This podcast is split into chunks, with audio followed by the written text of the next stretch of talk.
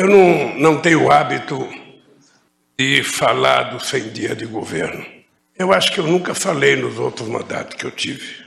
Mas eu acho que é importante lembrar que da outra vez eu recebi o governo de um presidente democrata, um companheiro que tinha uma história de luta nesse país pela democracia, pelos direitos humanos. Um companheiro que tinha, sobretudo, uma marca de civilidade que o ex que eu estou substituindo agora não tem. Tá no ar, tá no ar o Bendita Sois Voz, podcast de política do Voz. O Voz é um portal de jornalismo independente, colaborativo e experimental. Acesse voz.social. Voz com S. No Twitter e Instagram é voz underline social. E já que você está nos ouvindo, que tal apoiar o jornalismo independente? Acesse catarse.me barra voz underline social. Há planos a partir de 5 reais. E a partir do mês que vem, a gente vai ter umas recompensas novas que inclusive envolvem esse programa e as nossas belíssimas caras. Maquiadas. Não, a minha tá maquiada com o Vic Botê me patrocina. Vocês viram que eu tô insistindo nisso. Nesta semana, 100 dias de governo Lula. 100 dias eu ainda não tenho a cadeira de presidente para sentar. Porque me parece que for fazer uma licitação, parece que é seis meses, cinco meses, oito meses, e o Ricorta não está conseguindo. Eu vou trazer uma cadeira de casa para sentar na presidência da República. 100 dias de um governo que, inclusive, sobreviveu a uma tentativa de golpe de Estado. Não é pouca coisa. Quando a sociedade brasileira viu, depois de muito tempo, as instituições brasileiras se juntarem para defender a democracia. Eu não sei em que momento histórico tinha acontecido aquele gesto de que o Palácio do Planalto, o Congresso Nacional e a Suprema Corte se reuniram para defender as instituições brasileiras e para defender a democracia. Houve erros. E eu acho que a Rússia cometeu o erro clássico de invadir o território de outro país, portanto a cruz está errada, mas eu acho, continuo achando que quando não quer dor não briga, é preciso que queiram paz. Houve acertos. É desumano o que eu vi aqui. Uma das formas da gente resolver isso é fazer com que a gente monte o plantão da saúde, sabe, na, nas aldeias, para que a gente possa cuidar deles lá. Fica mais fácil a gente transportar 10 médicos do que transportar 200 índios, 200 indígenas que estão aqui. É, é, apenas uma questão de mudança de comportamento. Nós queremos mostrar que o SUS é capaz de fazer um trabalho, sabe, que, que honra e orgulha o povo brasileiro, como fez na Covid-19. Retomadas. Poucas vezes o povo pobre, que mora nas cidades pequenas desse país, tiveram o tratamento que tiveram depois que nós colocamos os mais médicos para funcionar. Alguns cutucos, uns mais adequados. Então, é, é, essa bobagem que de vez em quando eu vejo na imprensa, que o mercado, que o mercado, eu não estou governando para o mercado. Eu sei da existência do mercado. Eu sei o que o mercado faz para ganhar dinheiro, mas eu estou governando para o povo brasileiro. Outros menos. Mas, por exemplo, de vez em quando ia um, um, procurador entrava lá de sábado ou de semana para visitar se estava tudo bem. Entrava três ou quatro procuradores lá e perguntava tudo bem, falava, não está tudo bem, só vai estar bem quando eu fuder esse muro. Acima de tudo, houve e há democracia. Primeiro, a democracia. O senhor salvou a democracia. Chega mais, que está começando mais um Bendita Sois Vós. Eu sou Georgia Santos e aqui comigo Igor Natush, de volta, e Marcelo Nepomuceno. A novidade deste episódio, deste podcast, que chega cheio de coisa nova, mas a gente vai falar isso aos pouquinhos. Então, então antes de mais nada, eu vou dar as boas-vindas ao Marcelo. Marcelo, seja muito bem-vindo, agora sim, né? Pra gente conversar de verdade, te botar na fogueira, chega da molezinha que foi semana passada. Seja muito bem-vindo. Obrigado. Obrigado. Tô aí de novo, agora na companhia do, do Igor também. Uh, a gente já fez aquele esquenta aí no último período, então pronto aí para nossa jornada ao longo de 2023. Cara, a gente já tá em abril. Eu fiquei, tava conversando com a Mari aqui do lado. Disse, cara, a gente já tá em abril, Igor Natush. Seja muito bem-vindo de volta ao Bendita Sois Vós. muito obrigado, Jorge. Obrigado, Marcelo, ouvintes. É bom estar de volta, né? E é bom estar de volta num país democrático, num país que preza a democracia, no qual se tenta fazer as instituições democráticas funcionarem, acontecerem isso é uma mudança enorme para todos nós e para o programa, para o Bendita também, né? Bendita que existiu sempre debaixo da sombra de um, de um wannabe tirano. Né? Então agora a gente tem essa oportunidade de falar sobre democracia no ambiente democrático é uma mudança muito bem-vinda.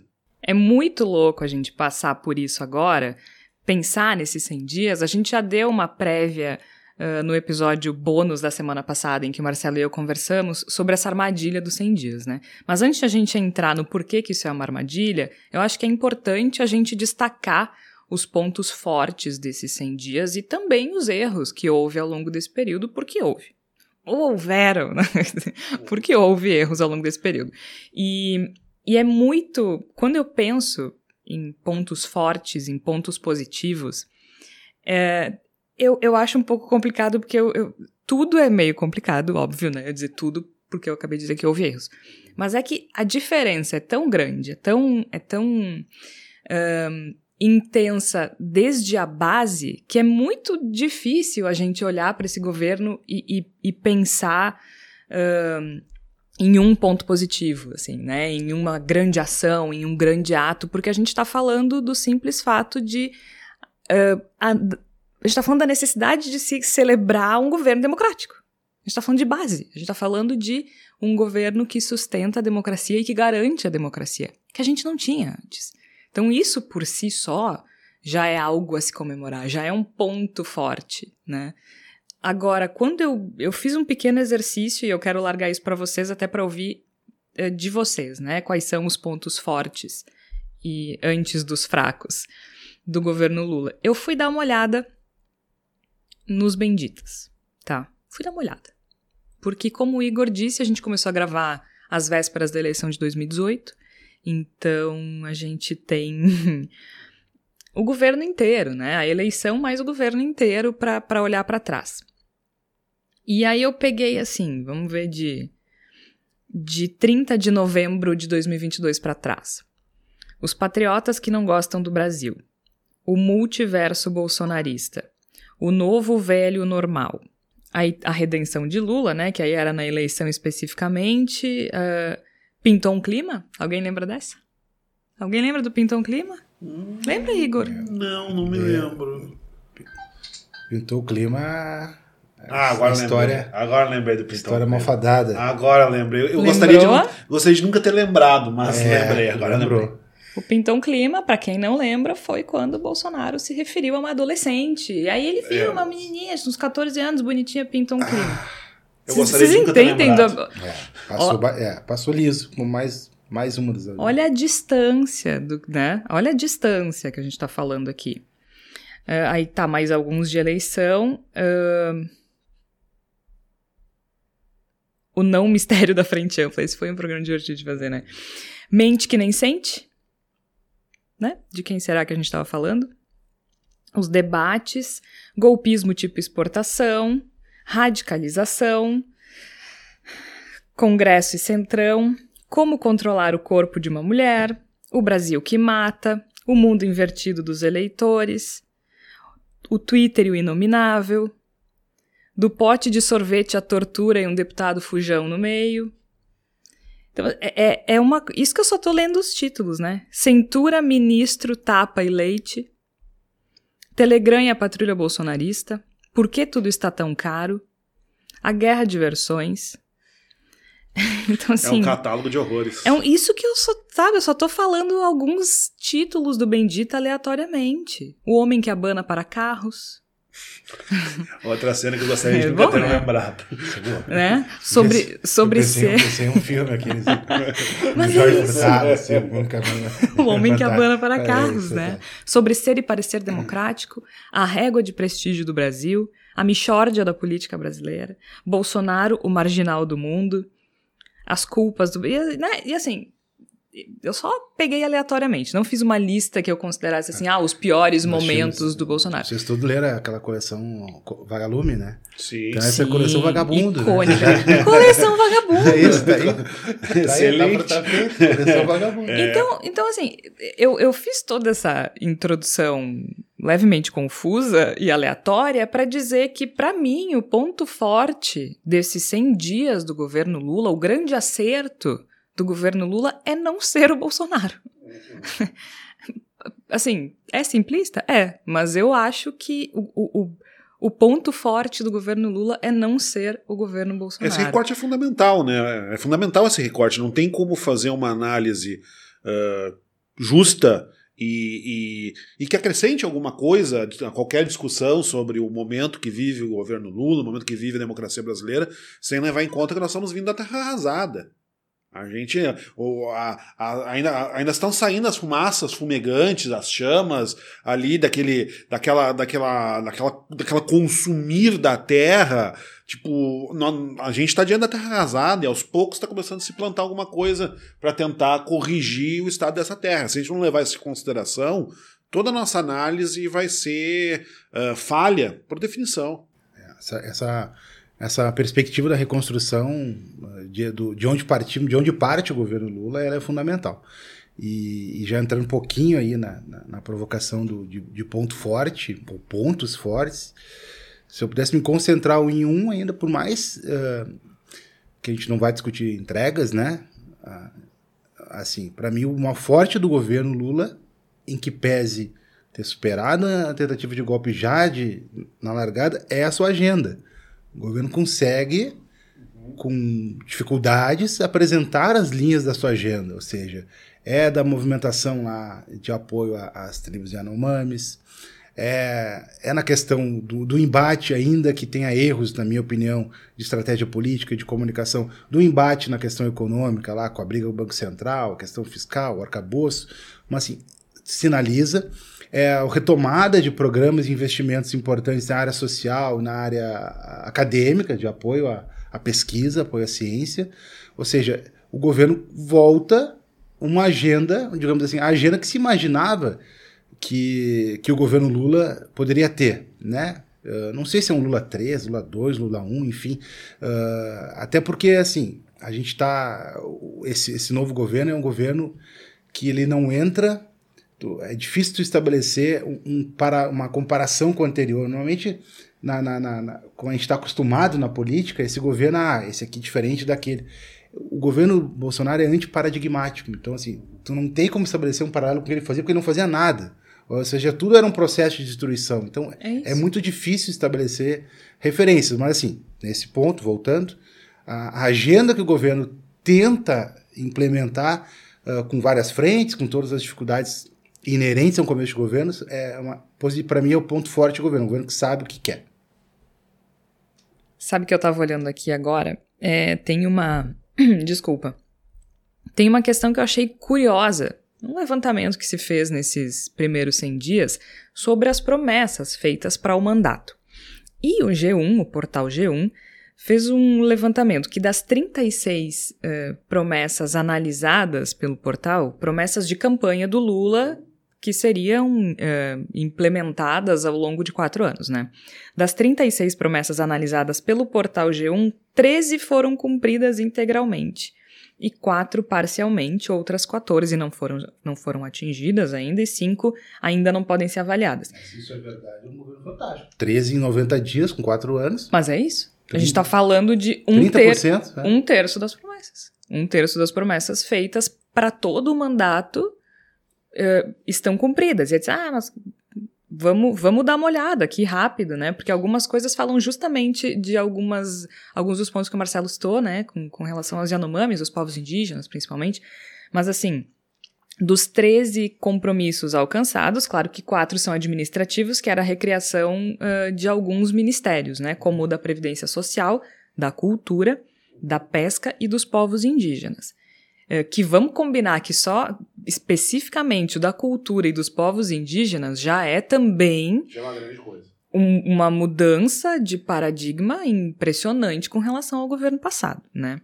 Outras duas promessas ligadas à área social, que é a manutenção do Bolsa Família em 600 reais, mais o adicional de 150 reais por filho, e a ampliação da política de cotas raciais, de políticas afirmativas, com a assinatura de um decreto que amplia o percentual das vagas destinadas a pessoas negras no poder público. Na área da educação, a promessa de aumentar a verba da merenda escolar foi cumprida por meio do reajuste uh, dos valores do Programa Nacional de Alimentação Escolar e na saúde, um dos compromissos efetivados foi a reativação do Mais Médicos, que também é algo bastante impressionante e rápido, né? Uh, que foi relançado, então o objetivo é expandir o número de profissionais de 13 para 28 mil. E, e, e, e, há outras, né? Entre as não cumpridas também está a criação do Ministério de Segurança Pública, o fim do orçamento secreto, que aí também a gente sabe que é uma coisa um pouquinho mais complexa. O buraco é um pouquinho mais embaixo. Especialmente para um governo que não tem o Congresso na mão, não é mesmo? E a adoção de um orçamento participativo, que nós aqui em Porto Alegre conhecemos bem, e a instituição de um programa de recuperação de aprendizagem pós-pandemia. Mas assim, dessas avaliações, dessa avaliação inicial que o G1 faz, é um resultado impressionante, é um resultado importante. A gente ainda pode falar da recriação do Minha Casa Minha Vida, a gente pode falar do protagonismo que o Lula uh, tem internacionalmente, né? Uh, inclusive, acho que com relação à guerra na Ucrânia, acho que há erros e há acertos, mas, mas retoma um protagonismo que não tinha. Não sei, me, me parece importante, assim. A gente vê esse tipo de lista, esse tipo de número, acho que, acho que são marcos bem, bem importantes para um governo que começa com metade do país desconfiando, assim, né? Não, e que, que começa logo depois de uma tentativa de eliminação violenta da democracia. Né? Ele, no oitavo dia, uma semana de posse, e nós tivemos uma tentativa explícita de golpe de Estado. Eu acho que, inclusive, se eu fosse tentar, já seria um pouco mais, talvez, filosófico, acho que a grande marca positiva do, do governo Lula é conseguir, até certo ponto, governar num cenário de rescaldo de uma tentativa de golpe de Estado. Porque a gente não pode esquecer a gravidade do que é isso, a, a, o peso que isso tem e o quanto isso desestabiliza fortemente qualquer tentativa de governar, qualquer tentativa de estruturar um, um corpo uh, dentro do, de um governo federal se torna muito prejudicada na medida em que se trabalha diante da tensão de uma tentativa de sublevar a democracia.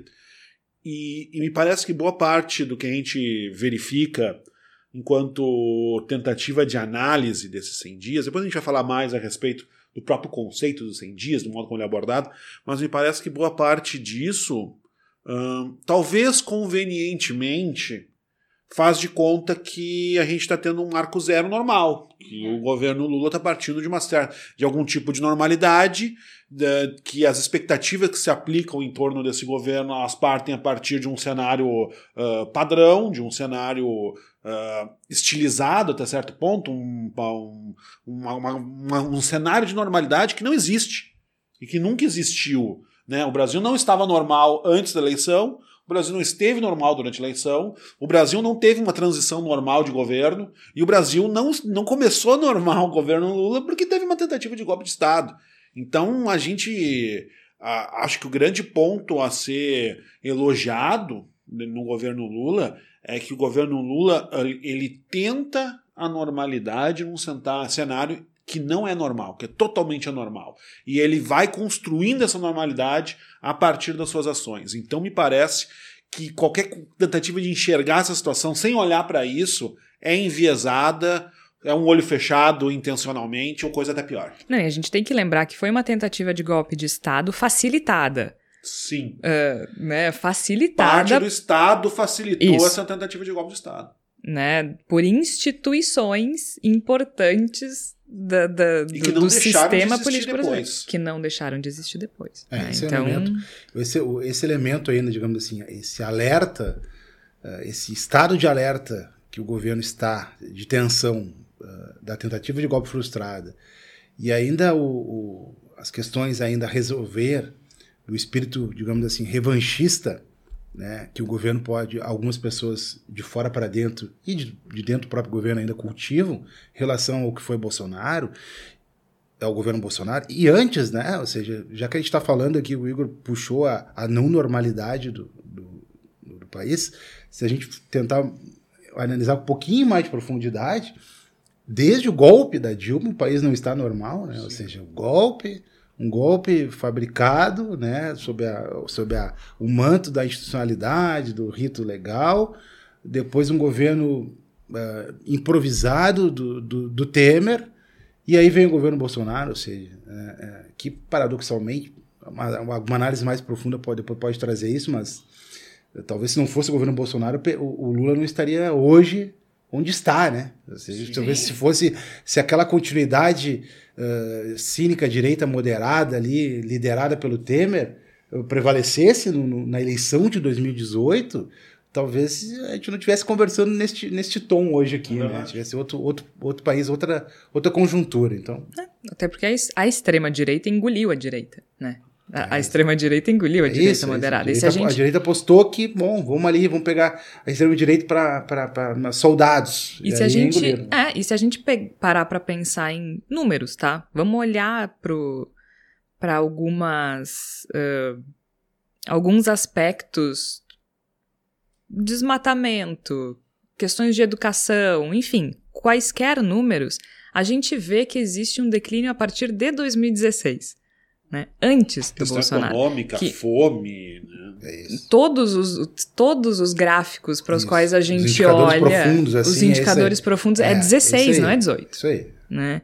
Então, é uma continuidade, sim, daquele golpe, né? E aí, não porque o Temer seja igual ao Bolsonaro, porque eu acho que não é, mas porque é isso, foi um governo improvisado que abriu já que o, o ex-ministro Salles gostava de falar de passar boiada, foi o governo Temer que abriu a porteira para a boiada passar. Inclusive para a né? presença dos militares no governo. Inclusive para a presença dos militares no governo.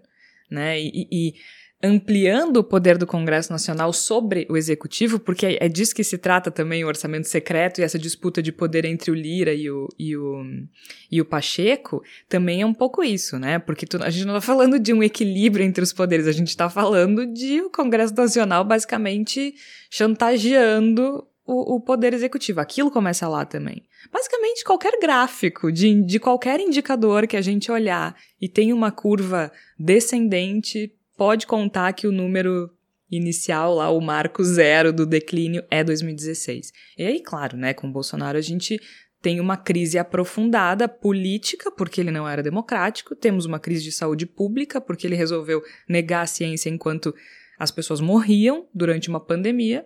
A gente tem um saldo de mais de 700 mil mortos no Brasil, porque ele foi incompetente, negligente e atrapalhou, né? Que não é só não fazer nada, ele atrapalhou uh, a interrupção do contágio no Brasil e o tratamento das pessoas. Então, a gente tem índices tenebrosos com relação ao desmatamento, né? o meio ambiente literalmente deixado de lado para destruição, à mercê do garimpo ilegal e outros problemas que, que a gente, uh, com os quais a gente depara na Amazônia. A cultura, então, né?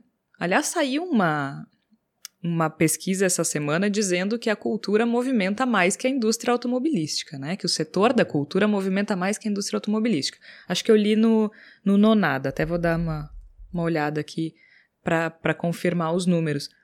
E mesmo assim foi tratada como se fosse um uma bando de vagabundos. Uma coleção né? de vagabundos que não contribuem nada para o país. Que é irônico, não é mesmo? Olha é. quem, fal... quem chamando quem de vagabundo. Começa é, por aí mas, também. Mas aí a gente vai. Aí não é tema desse programa, é. a gente passaria muito tempo falando disso, mas o, o, o, bolsonarismo em si é um fenômeno de projeção, né? É. Sem dúvida. É. Aqui, ó, cultura e economia criativa representam 3,11% do PIB brasileiro, ultrapassando o setor automotivo. E, e, foi completamente ignorado. Então, assim, a gente fala mesmo de, de um projeto de poder que se inicia em 2016 e que tem o auge durante o governo Bolsonaro, ao longo dos quatro anos do governo Bolsonaro, e que deixa um rastro de destruição absurdo. Então, acho que o ponto forte do Lula é conseguir governar, né, diante desse cenário e depois de um golpe de Estado. E acho que a, as pessoas também entendem isso, né, porque a, o, o IPEC fez um levantamento que aos 100 dias o governo Lula é aprovado por 39% da população e reprovado por 26%. Eu acho 39% um, um percentual bem bom Bem diante ok. desse cenário que a gente está falando aqui, né? 39%. Nesse, nesse cenário que a gente acabou de caracterizar aqui, é, é um índice bem, bem razoável, né? É, e um cenário que em si mesmo ele causa ah, descrença nas pessoas, né? Que, né? Não, não tem como melhorar. Não tem como melhorar. Isso, desinteresse político, aquela coisa de botar todo mundo no saco, ninguém presta, é todo mundo ladrão. Porque assim, esse 39% de aprovação é o ótimo ou bom, tá? Ainda temos 30% de regular. Sim.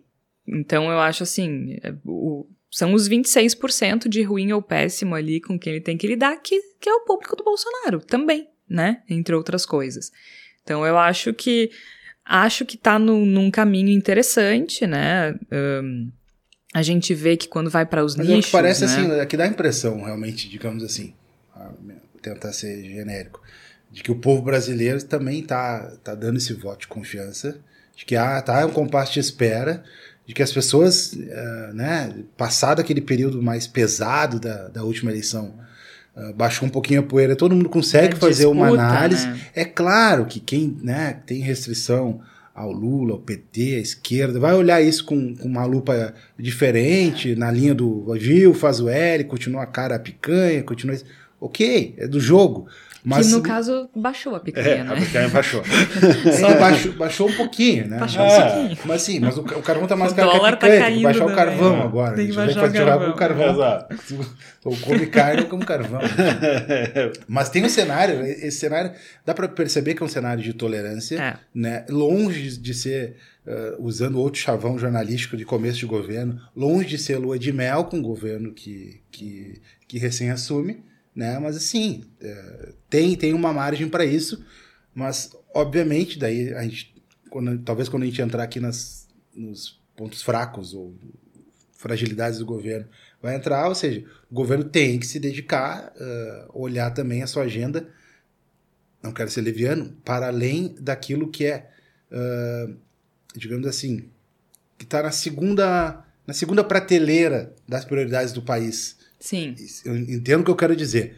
Óbvio, a, a gente tá atacando coisas como cultura, educação. Não, Olha o Marcelo falando ali. né? Mas assim, o core, que é a economia, Isso. voltar, As pessoas emprego. com fome, gente. É isso, emprego, É. oportunidade. Essa, essa roda girar, É. que foi uma das. eh, o, incluir o pobre, incluir a, a classe média, em que pese acha Certo. incluída, voltar a viajar, voltar a fazer essas coisas, com essa mobilidade e pujança, esse, é esse é. É. o grande desafio que eu acho que o governo tem que se, tem que se debruçar logo. Uhum. Eu- até acho que tá interessante ver a movimentação do Haddad nessa, nessa história toda, né? Ah, o, o petista mais tucano do mundo está on fire no Ministério da Economia, da, da Fazenda, agora, né? Misturou, voltou tudo, aí eu me confundo. Tem a Tebet no planejamento. Com o respaldo do presidente. Com respaldo do presidente. Total. Mas acho, acho até que é interessante a gente deixar pra semana que vem, porque eu acho que o Haddad e a economia merecem um programa, se não na semana que vem, em seguida um, um programa específico. Mas uh, uh, indo ao encontro disso que o Marcelo falava, essa pesquisa, quando a gente olha para os grupos, se mantém os grupos da eleição, né? E, consequentemente, também os grupos que estão sendo mais afetados pelas promessas já cumpridas. Então a gente vê Uh, na avaliação ótima boa, a gente tem uma- um predomínio dos moradores da região Nordeste, né? 55%. Quem tem renda familiar até um salário mínimo. Os menos escolarizados e os católicos. Isso achei bem curioso. É, por outro lado, avaliação ruim ou péssima. Residentes na região sul, brasileiros com renda familiar superior a 5 salários mínimos, evangélicos. E aqueles com renda entre 2 e 5 salários mínimos. Então, assim, são grupos que, que são os mesmos da eleição. Os grupos, eles uh, se, se mantêm. Os grupos de apoiadores durante a eleição se mantêm agora, com exceção dos católicos. Eu fui até. Uh, eles apareciam também, né, como, como a maioria apoiando o Lula, mas eu achei interessante eles entrarem nos grupos de destaque dessa pesquisa.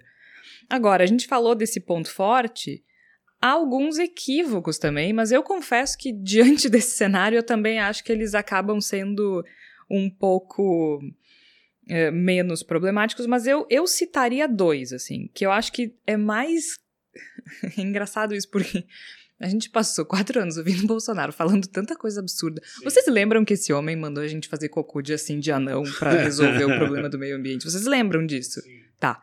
Uh, porque isso também dá, dá uma perspectiva para os equívocos do Lula. Eu acho que o Lula uh, fez duas declarações que ele não precisava ter feito. Acho que a primeira com relação à guerra da Ucrânia, né? Quando um não quer, dois não brigam. Ele podia ter falado tudo que ele falou com relação à guerra, podia ter mantido a neutralidade. Acho que isso pegou muito mal, assim, na comunidade europeia. Uh, foi uma frase ali que, com perdão da expressão, cagou tudo, né? Eu, eu, George, acho que ele não precisava ter falado aquilo. É, podia ter mantido as ações sem falar quando um não quer, dois não brigam, né, gente? Só um pouquinho. Tu tem um país invadindo o outro, daí o outro vai dizer, ah, tá. É, não, não, quero brigar. Ok, ok, é, não. Chega aí, não, é complicado. Deixa assim. E a outra, para mim, é com relação ao Moro. Não que eu não entenda, uh, eu acho absolutamente aceitável e compreensível que ele queira foder o Moro, né? Depois de tudo que aconteceu. Mas também acho que se a gente exigia um certo decoro do presidente anterior, acho que é importante que a gente exija deste também, né? Um, acho que ele não, não se deu conta que estava ao vivo, pelo menos é o que dá a entender o vídeo.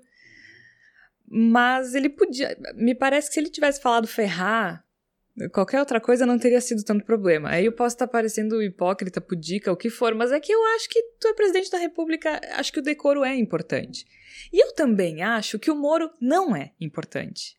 Eu acho que isso, isso dá uma importância pro Moro hoje que ele não tem mais. Assim, uh, eu entendo, eu acho que eu no lugar do Lula seria muito pior, né? Não, não acho que eu ia ter um, uh, sei lá, um altar para tentar ferrar com a vida do humor pro resto da vida, não sei, entende? Eu, eu entendo de onde vem isso. Mas, cara, me parece que a resposta maior que ele podia dar pro Moro tá ali, tá dada, é onde ele tá sentado agora. Esquece o Moro e. sei lá. É, para mim, os dois equívocos, os equívocos do, principais, assim, do governo passam por essas declarações do Lula. Eu acho que tá faltando um filtro no Lula de alguma forma, mas isso é uma, uma percepção minha. Queria ouvir vocês. O que, que vocês acham? Vou. Pois eu acho que, as, uh, obviamente que essas falas são fora, fora do tom, né, para a gente que está, imagina a estatura que o, que o Lula tem no terceiro mandato e, e a estatura que ele alcançou uh, nível mundial aí ao longo das últimas duas décadas, né? Então assim, imaginou-se, tem muita gente que projetou que ele seria viria ao estilo, mas também tem muita gente que imaginou que ele viria ao estilo Mandela, né? É. Tá, veio, é. né? E vou unificar todo mundo e calma, não é bem assim. Uh, pelo que ele passou aí, não. certamente tem, tem muita coisa.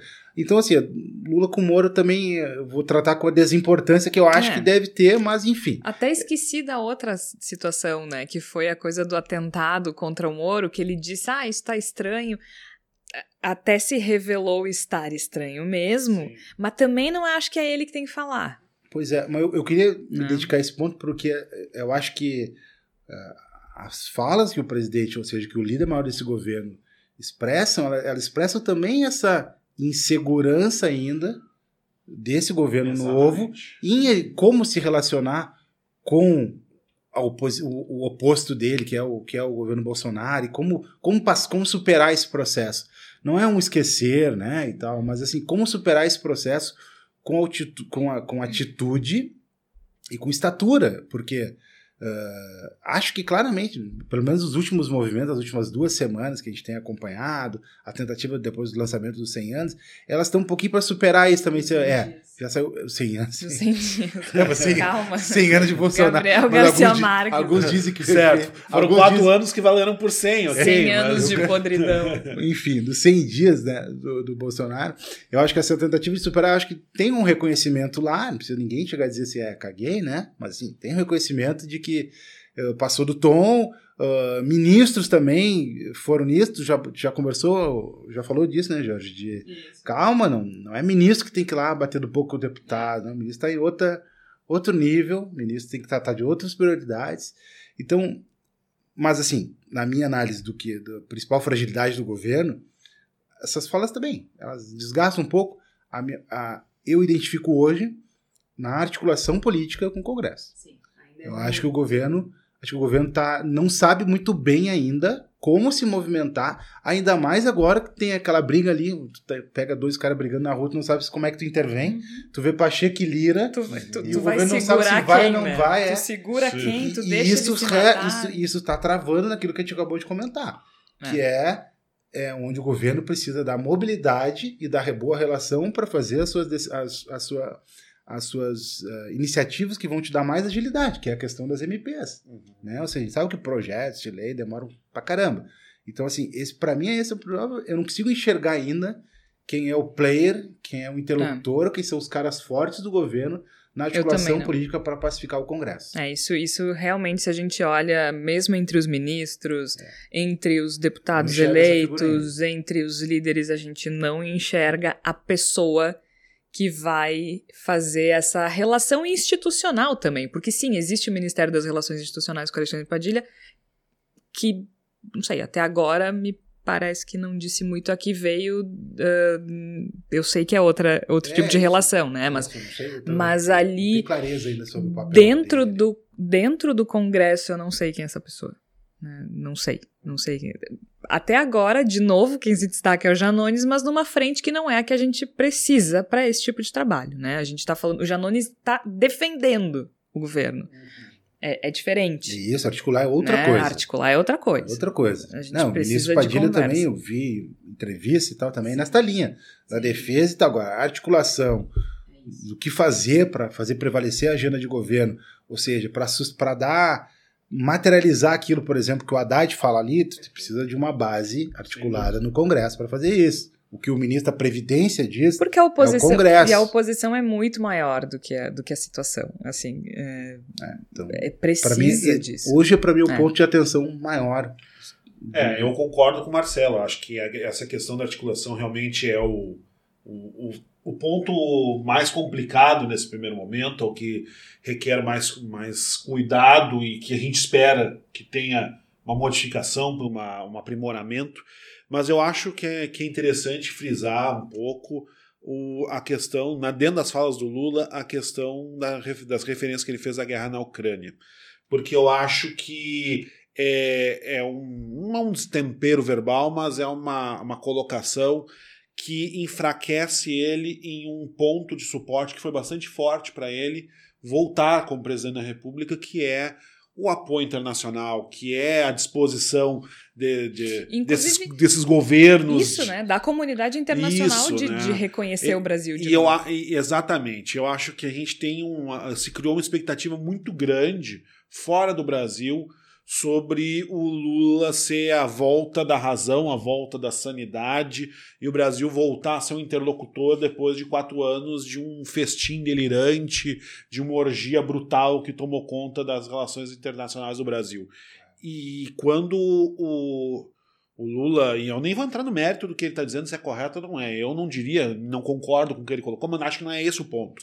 O ponto é. Certo. É, é isso que é. é, é sabe? igual. Não é, não é, eu não estou fazendo juízo de valor, eu, é. Georgia, se eu acho que ele está certo ou errado. A questão é que. Não se diz aquilo. isso. Não se diz aquilo. Tá? E quando se diz aquilo, todo mundo que está esperando, né, todos os grandes líderes, todo, todo o universo diplomático que está esperando que o Lula seja atenda essa expectativa de ser a figura que vai uh, trazer o Brasil de volta para a normalidade. Poxa, que bom, vamos poder voltar a conversar com o Brasil, dá um passo atrás. E isso é ruim para o país, é ruim para o governo, é ruim para o conjunto da, da, democracia brasileira. Então acho que uh, o erro do Moro é, é, pouco relevante, é uma coisa que tende a virar uma, uma anedota no futuro, no, né? O Sérgio Moro é alguém que tem que ser lidado pelo, pela governista do Senado, no Congresso Nacional, não é questão do Lula. Isso é uma coisa que eu deixo um pouco mais para lado.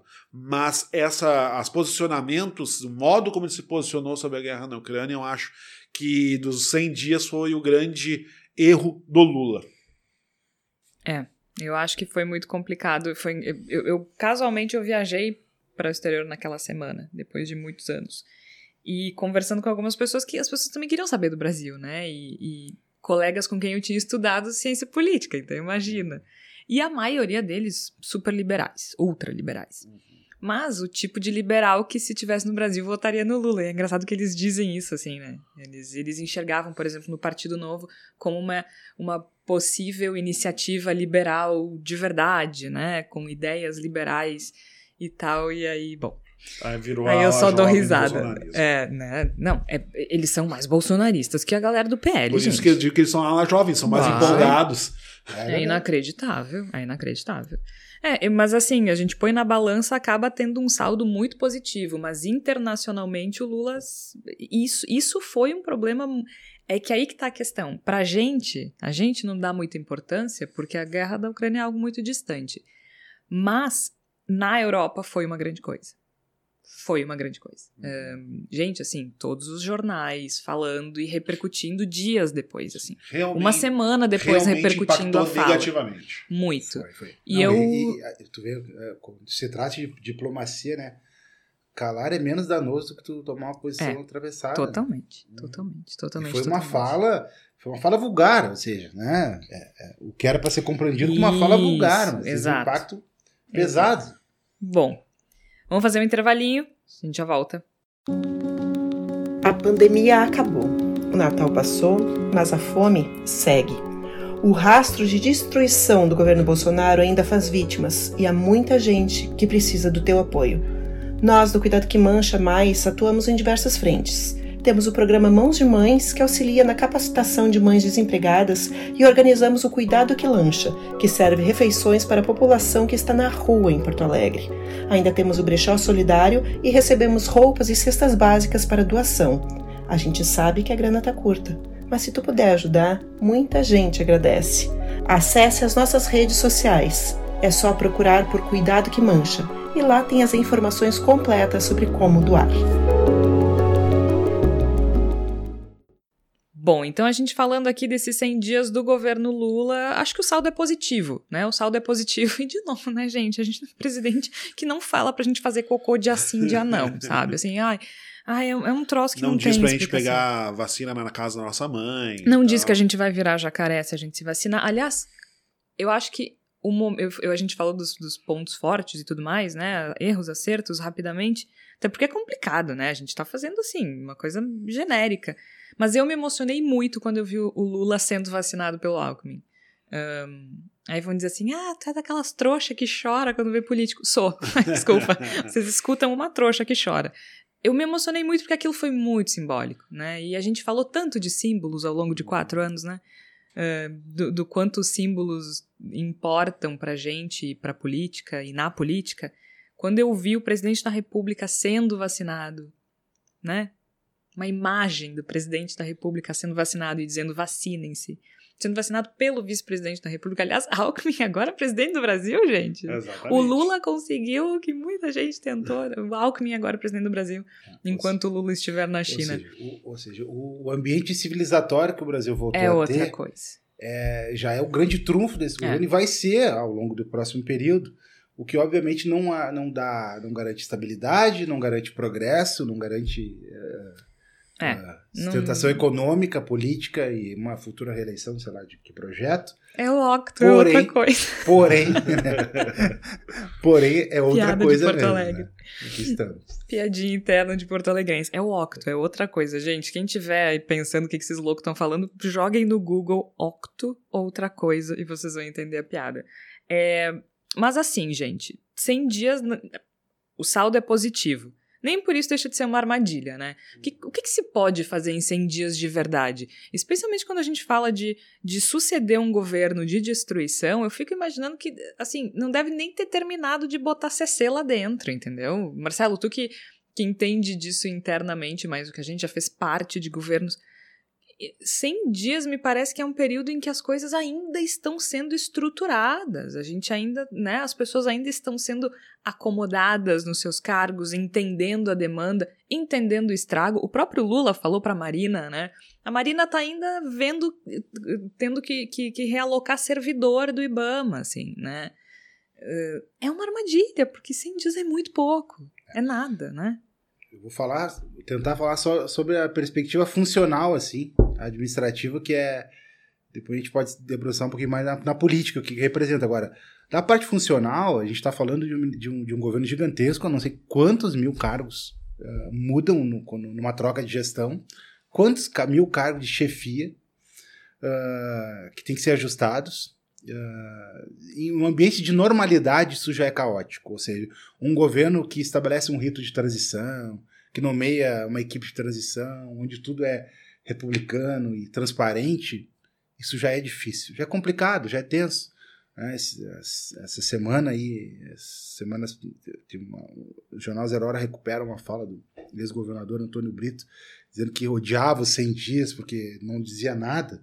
Né? Então, realmente, 100 dias, do ponto de vista da, da gestão, do que a gestão se propõe, uh, ele diz muito pouco. Então, é o governo que precisa nomear um, ministro novo, são 30 e poucos ministros novos, pessoas que têm um ambiente ainda de estranhamento, todos querem entender como é que se relacionam com o presidente, né, com, com o líder maior, uh, olhando para dentro das suas pastas, ele tem que entender ainda o seu universo de competências e atribuições, são ministérios e que têm diretorias vinculadas com ramificações nacionais, ou seja, uh, você pega ali a ministra Marina, mas depois tu pega o IBAMA, que chega no, nos rincões, tem que trocar diretores, tem que analisar quem são, ver as entregas das pastas. Então, 90, 90 dias, 100 dias é, é realmente, do ponto de vista, é, uma análise séria da gestão e administração, é, é nada é nada. Então, assim, o governo precisa, nesse primeiro período,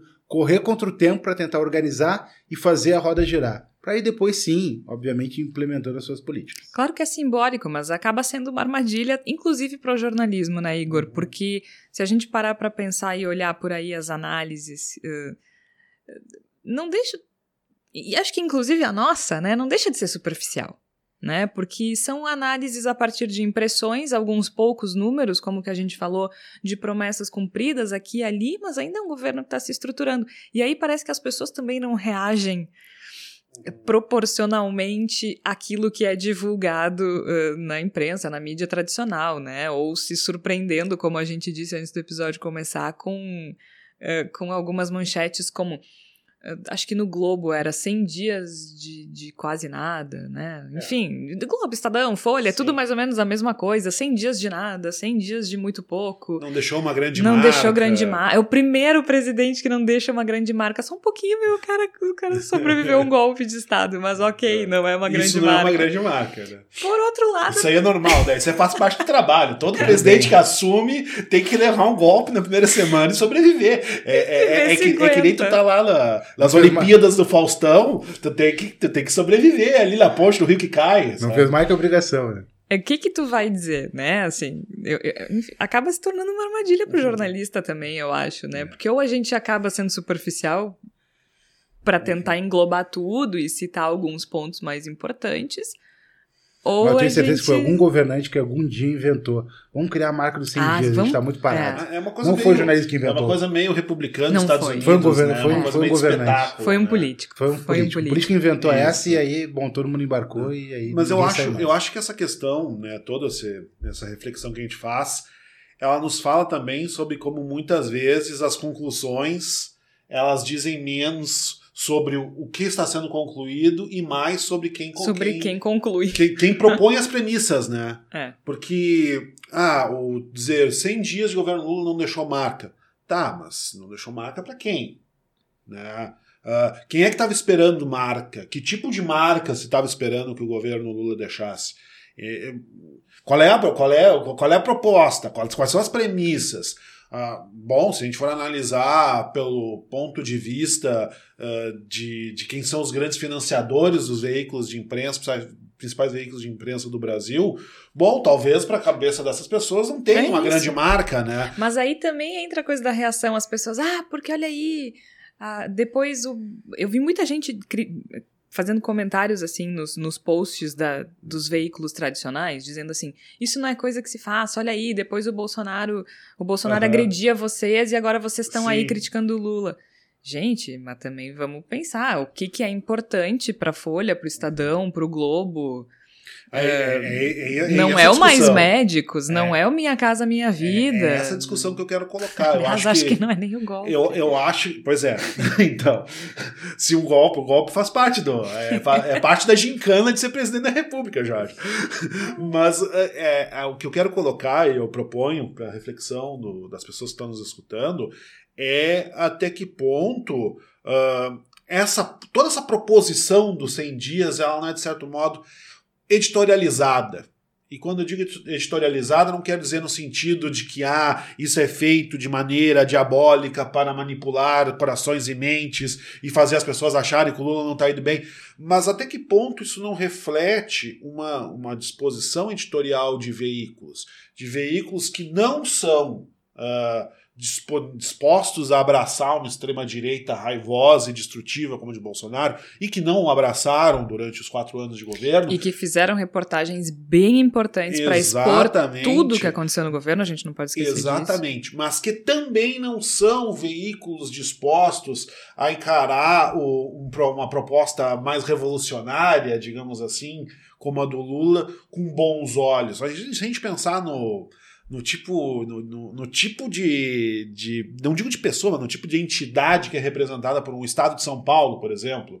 Né? Nós estamos falando de alta elite pa- paulistana, de pessoas Da que elite são- quatrocentona. isso, né? é, que, que, são, que não são pessoas reacionárias, não é um pensamento reacionário, mas é um pensamento conservador, que nunca vai dizer, ó, que maravilha, que lindo o governo do Lula. E elitista, É né? elitista, É exatamente. Então, né, que nunca, que realmente vão olhar para um Bolsonaro em 2018 e para um Lula em 2018, ou o seu afilhado Haddad, e vão realmente achar que aquilo é uma escolha difícil, porque, pelo ponto de vista daquelas pessoas, é uma escolha difícil.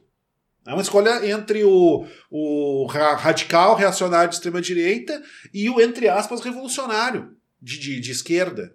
Então, o que eu, que, o que eu proponho. E tem uma coisa, desculpa te interromper, mas é porque é bem nessa, nessa tua linha. A gente tá falando, por exemplo, ah, sobre a fragilidade do governo. O Marcelo falou antes que a fragilidade tá na relação institucional com o Congresso, por exemplo. Eu não poderia concordar mais. E tem uma instabilidade ah, com relação à economia. Sim, né? Isso ainda não está resolvido. O, o Haddad ainda não disse exatamente para onde vai. Há algumas linhas, há alguns caminhos sendo traçados, alguns agradam ao mercado, outros menos, essa entidade é, invisível, mas isso ainda está inseguro. E para estes jornalões, é isso que importa. Exato. Isso. É isso que importa. Exato. né? É então, é- isso aí não. Para isso, o governo não deu resposta. Então, não tem grande marca. Exatamente, Jorge. Exatamente. Então, a eu acho que a gente tem que tentar fazer uma leitura da nossa parte, digo na nossa parte, colo- colocando o ouvinte, a ouvinte junto nisso, ah, um, pouco, um pouco mais, até certo ponto, cínica a respeito disso. Porque senão a gente vai entrar naquilo que tu estavas colocando, Jorge, de ah, mas daqui a pouco vocês querem que o Bolsonaro volte. Não, é- é um, é um, são veículos que estão, a partir de- da discussão proposta dos 100 dias, se reposicionando no cenário. Eu acho que isso é muito importante levar em consideração. E, e o. Agora eu esqueci totalmente meu fio. A Jo- A última intervenção da Jorge. Tu fica brincando que é velho e aí tu. É. E daí, o que, que acontece? É a, Ah, na- a eu me perdi natureza. totalmente. A natureza Ah, dizendo é isso aí, Marcelo. Pera aí que eu já volto. Não, mas acho que, acho que é por aí mesmo. E isso também entra naquilo que a gente espera do jornalismo também, né? A gente não pode esperar Lembrei. que, que o jornalismo seja uh, líder de torcida do político que a gente gosta. Cara, isso não Que ele vai significa tomar que eu, posição sobre os o políticos tempo com- todo. e com a mesma paixão, a mesma Isso. entrega que, o- que, que nós vamos tomar. Porque assim, eu tem, tem editoriais que eu acho assim vergonhosos, entende? Inclusive critiquei muito na Folha de São Paulo na, na, na última semana.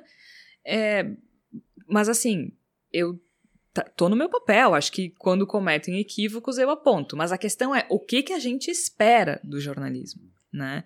Porque o, o meu problema foi quando a gente equipara Lula a Bolsonaro. Isso eu acho um problema E sempre será. né? Isso eu acho um problema, porque a gente está botando o Bolsonaro no jogo democrático do qual ele não faz parte.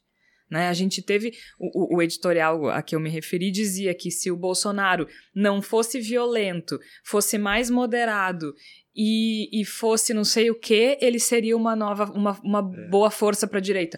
Bom, Exatamente. então assim, Se Não, Jeffrey se- Dahmer não é matasse pessoas, fosse um serial killer, seria um ótimo é a cidadão. história da se a minha avó tivesse roda, seria uma é bicicleta, o que a gente sabe? comentou, que a, solução Bolsonaro na- no- ela, ela não- existiria se, a se o que o Temer tentou construir naquele período prevalecesse. Exato. Né? Então, mas o, o que eu, o que eu estava falando era sobre o reconhecimento do governo Lula ao que a gente está conversando aqui. Acho que o Lula reconheceu com o seu tino de que 100 dias não tinha entrega mesmo. Então, uma semana antes dos- do- da, da cerimônia de 100 dias, ah, começou a rolar na imprensa: Lula cobra ministros para entregas, cobra isso, cobra aquilo. E aí isso se diluiu um pouquinho, ficou com o ambiente de cobrança do Lula, foi para cima dele, e na, na cerimônia dos 100 dias, quando veio a nova marca, veio a marca do Brasil voltou, que é o que a gente está falando. Então, o que, que eu tenho de melhor? É melhor que a gente Voltou. agora é, é, a gente é civilizado de novo. É claro que é um jeito, usando a- a- a tentando adotar o cínico, é um pouquinho cínico de dizer assim, tipo, bom, a gente não tem entregas, né? Mas a gente tem carinho, tem um abraço. É isso. A gente Nossa, tem a carisma. gente é legal. O cara vai pedir, o- vai pedir um aumento de salário para um chefe, não, a gente dá um abraço. Não entendeu? tem, É isso. não Bom, tem mas é entrega, isso. mas a gente Mas é tem- legal. é, mas a gente é legal, então é assim. Não, mas eu acho que é por aí também. Isso Mas também, é isso- importante, isso né? tem que ser assimilado e também tem que ser compreendido que faz parte do período. É. Ou seja, claro que daqui seis meses, daqui um ano, não dá para abraçar mais, né? Não, e assim, a gente não pode ser ingênuo. É como eu falo, o que eu critiquei, por exemplo, com relação ao editorial.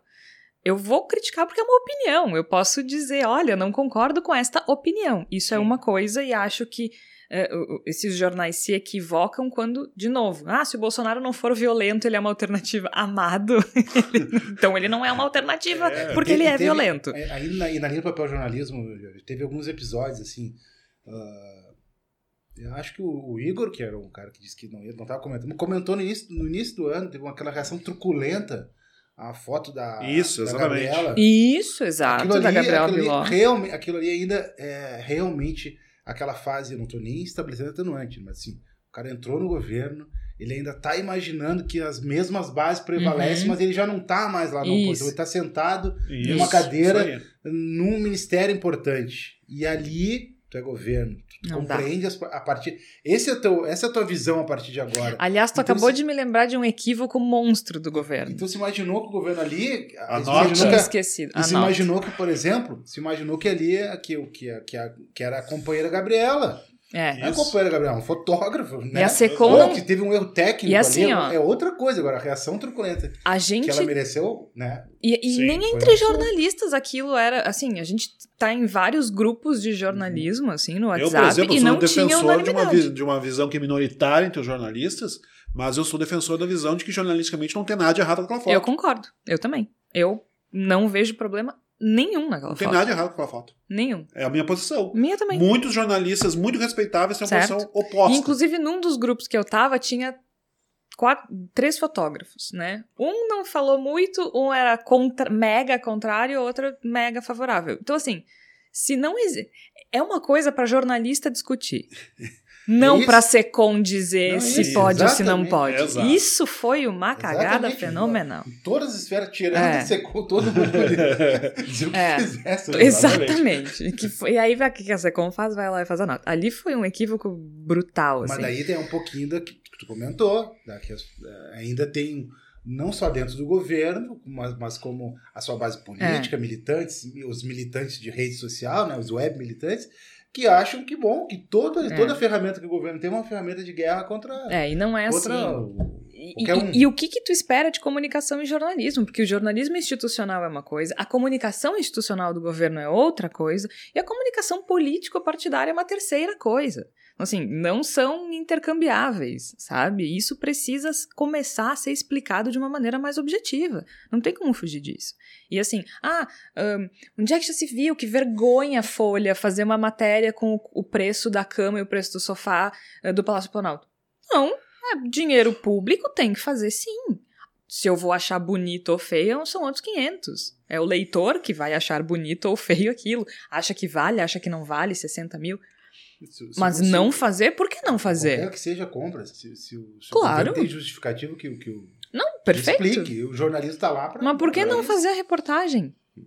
Se o Bolsonaro tivesse comprado uma cama de 60 mil reais, não ia fazer reportagem? Ah, não, né? Então acho que a gente tem que começar a dar uma. eh, Até pra gente, né? Ver como é que a gente navega nesse novo governo, porque a gente tá nitidamente aliviado, porque não tem um presidente dizendo que jornalista tem que morrer. Como é que a gente navega por esse, por esse novo governo?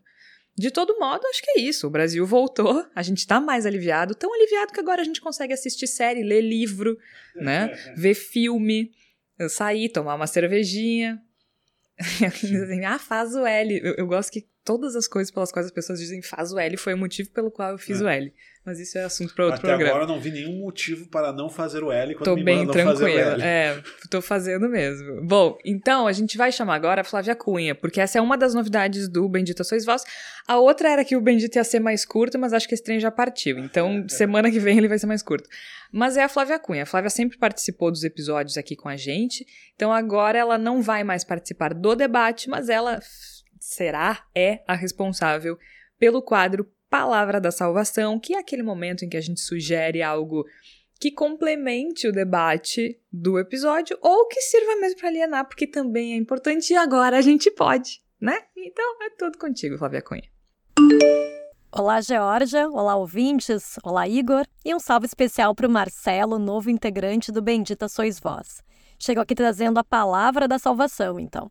A minha primeira dica é um livro que mostra a luta de classes por uma perspectiva bem particular. Sweet Tóquio, da Giovanna Madalosso, conta a história de Maju, uma babá que decide sequestrar a pequena Cora, filha da profissional bem-sucedida financeiramente Fernanda. A empresária da área de cinema tem tanta dificuldade de ser mãe que manda fazer uma suíte especial para babá e dá um alto salário para Maju. A tal suíte Tóquio, que dá título ao livro, é um dos símbolos dessa separação de classes.